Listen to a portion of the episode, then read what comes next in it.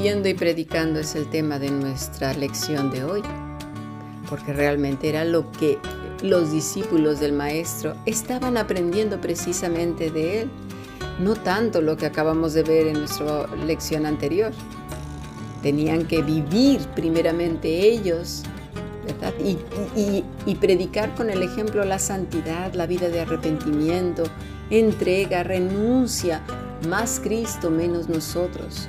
Un acercamiento tal a nuestro Salvador que la gente no pueda seguir un paso más en su vida sin nuestro Señor. Jeremías 29, 11 al 14 dice así, porque yo sé los pensamientos que tengo acerca de vosotros, dice Jehová, pensamientos de paz y no de mal, para daros el fin que esperáis. ¿Qué fin?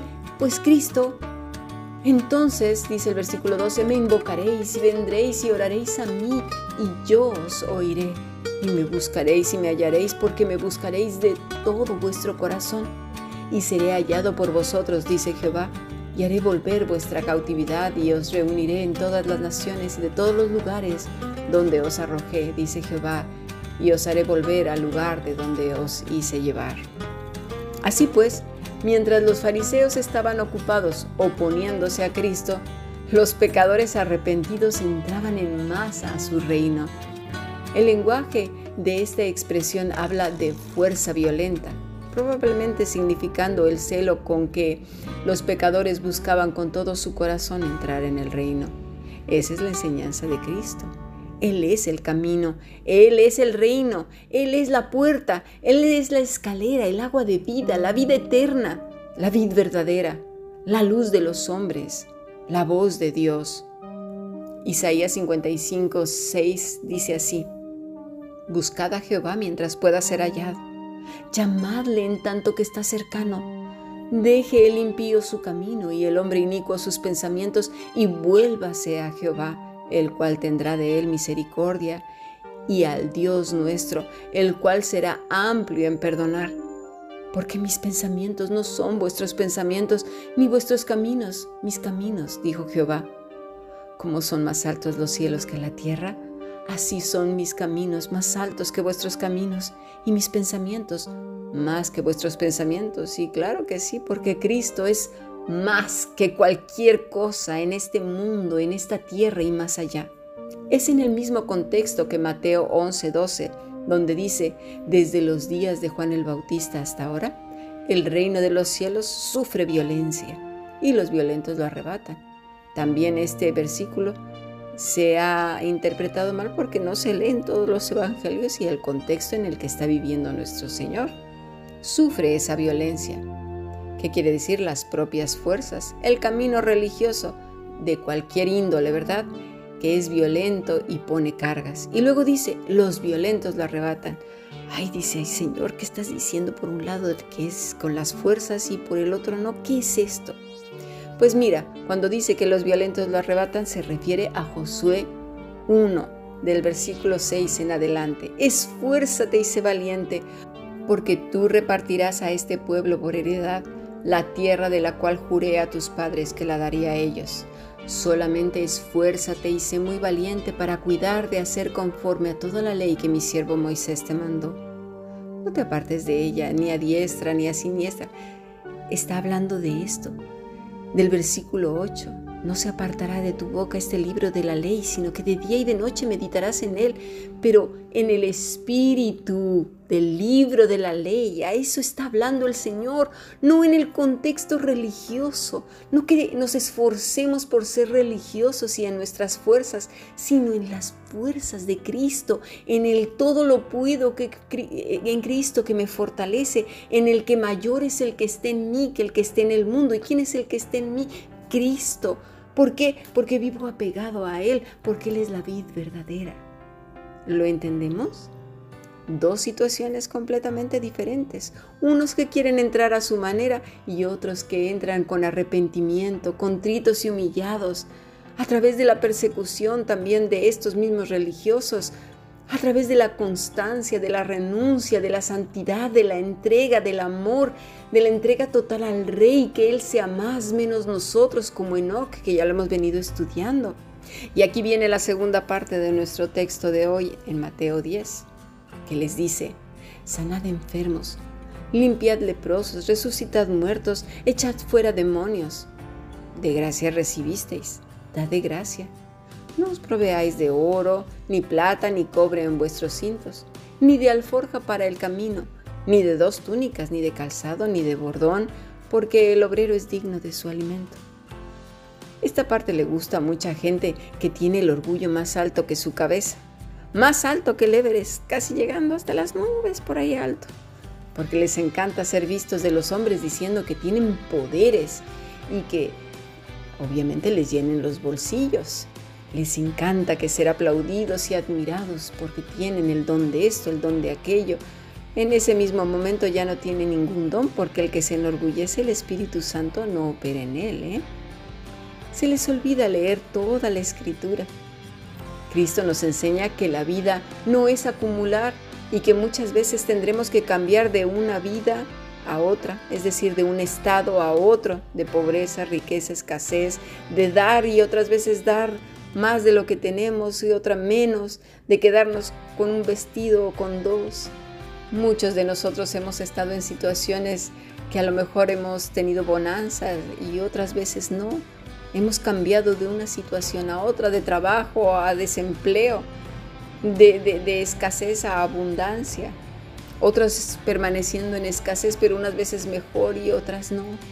Pero el Señor no está diciendo que el tener o no tener, eso significa la vida en Cristo, porque ese no es el reino de los cielos. Cristo es el reino de los cielos en la vida de las personas, que ya sea teniendo o no teniendo, su vida, su estado de ánimo no depende de eso, ¿verdad? Enseña también que aquellas personas que reciben deben de dar. Y en este tema es complicado de entender por ciertos corazones, porque donde más se abusa es en las esferas religiosas. Se cree que por ser cristianos no se debe de cobrar honorarios, honorarios profesionales, ¿eh? que el que es médico debe de dar gratis a toda la iglesia. Eso sí, a saber cómo mantendrá a su familia y sus gastos. Yo qué sé, él me tiene que dar gratis, porque es cristiano. Que si es ingeniero, igual. Que si es mecánico, pues más de lo mismo. Y si es dentista, también. Que los materiales, aunque sean caros, que los pague él. Me los tiene que regalar porque somos cristianos.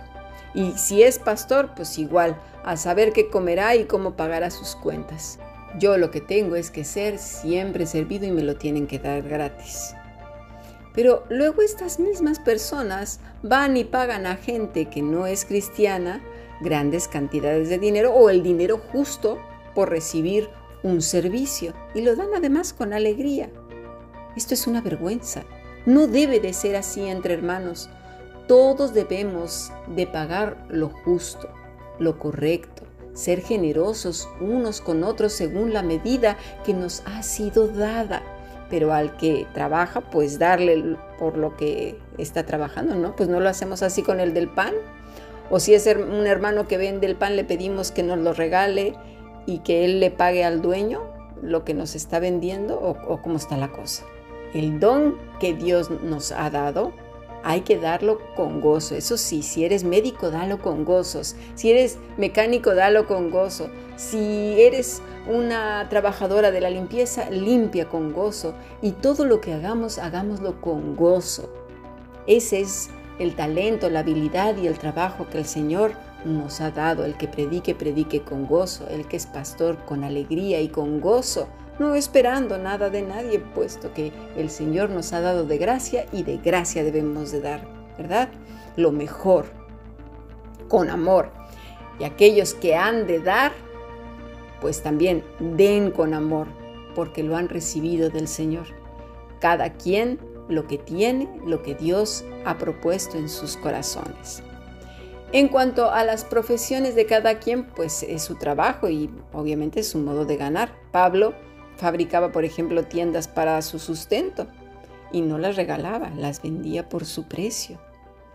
En el versículo 11 dice así, mas en cualquier ciudad o aldea donde entréis, informaos quién en ella sea digno y posad ahí hasta que salgáis es en el mismo contexto de Lucas 9:4 y en cualquier casa donde entréis, quedad allí y de allí salid.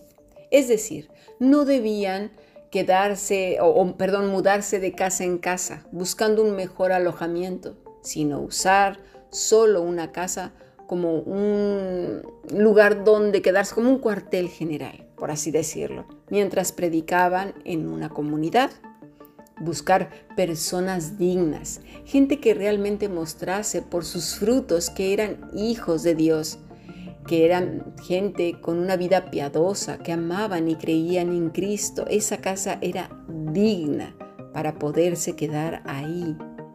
Porque, por otro lado, ellos no iban de paseo ni de vacaciones iban a predicar el Evangelio, por tanto, no, no, no iban a menospreciar y buscar los mejores alojamientos, que también de eso hay mucha tela que cortar aquí, ¿verdad? Gente que está buscando el mejor hotel, la mejor casa donde quedarse. Pues creo que eso es menospreciar a otros hermanos y eso es lo que está diciendo Jesús, lo que realmente debemos de buscar si es que vamos a ir a algún lugar a ministrar, es que realmente esa casa donde va a ser ese, por así decirlo, cuartel o lugar de partida, sea una familia pues que dé buen testimonio, que, que, su fruto sea el fruto del Espíritu Santo. El que no, dice el Señor, mira, salte de ahí, sacude tus pies y vete. Bueno, ni te duela irte de ahí. Puede ser esto igualmente una iglesia, cualquier lugar donde Cristo no sea la preeminencia. Muchas veces tocará mejores lugares que otros, pero lo importante es la comunión con los verdaderos hermanos. ¿Y quiénes son? Como dijo Jesús, mi padre, mi madre, mis hermanos, ¿quiénes son? Los que hacen la voluntad de Dios. Aquellos que faciliten la proclamación del Evangelio que es Cristo mismo, sin olvidar que Él mismo dijo en Mateo 10, 16, He aquí, yo os envío como a ovejas en medio de lobos. Sed pues prudentes como serpientes y sencillos como palomas. Mañana seguiremos hablando más de esto porque tenemos mucho que aprender del Maestro. Él es la sana doctrina, Él es el Evangelio, Él es el reino de Dios.